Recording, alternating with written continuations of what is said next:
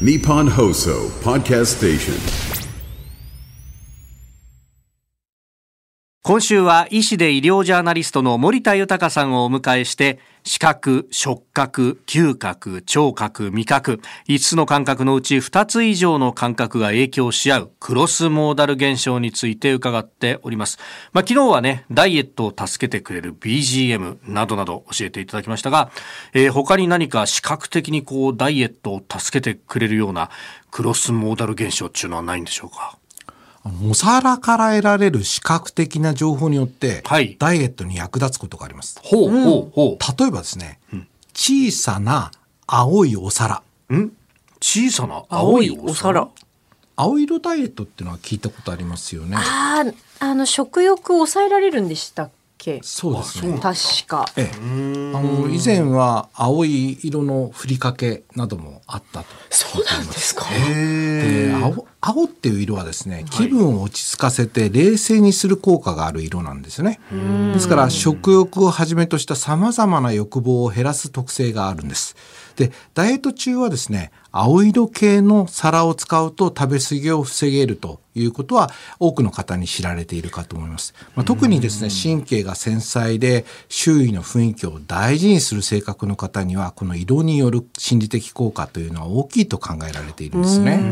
ですから食器だけではなくてテーブルクロスとか壁紙、まあ、カーテンこういったものもですね青色系にすると、まあ、あの食欲を抑えられるんではないかと考えられています。そしてですねお皿のサイズなんですけど、はい今日私は小さな青いお皿と話しましたけど、一番最初おっしゃってましたね。はい。このお皿のサイズも大事なんです。へえ。同じ量の料理でもですね、はい大きなお皿に盛ると小さく見え小さなお皿に乗せると多く見えるんですおお確かにだから小さいお皿に同じ料理を持った方がそしてそれを食べた方がたくさん食べたという満足感が生まれるんですだからまあ正月太りとかでダイエットをお考えの方は小さな青いお皿。はあ。なんか小さなお皿でペロッと食べちゃうと、先生おかわりないですかね？あのね、これね効果には個人差があるので 先ほども言いましたけど神経が繊細で周囲の雰囲気を大切にする人しか効果がないんですよ。飯田さん当てはまらないっていうあまりあまりこの話は意味がなかったかもしれないですね。この一週間が全否定されてるじゃないですか？あとですねご存知の方もいるかと思いますけど、かき氷のシロップのほとんどは同じ味なんですよね。え？そうなんですか？知らなかったですか？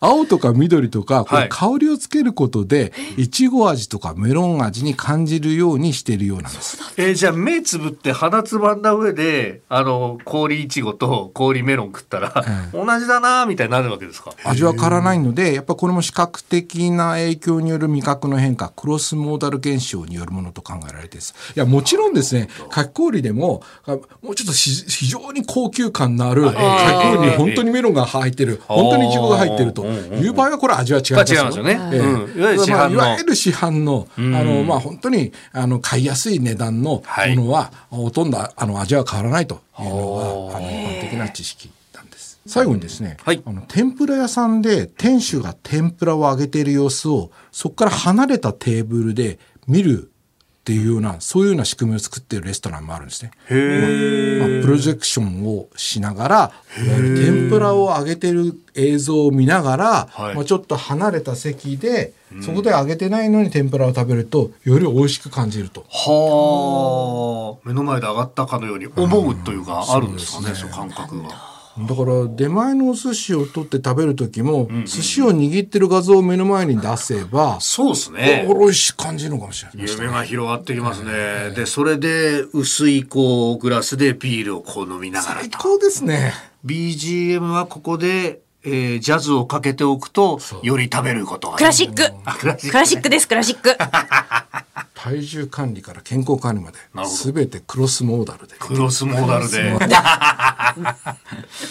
えー今週は医師で医療ジャーナリスト森田豊さんにこのクロスモーダル現象というものまあ様々応用されているというお話もいただきました先生一週間どうもありがとうございましたありがとうございましたありがとうござい。ました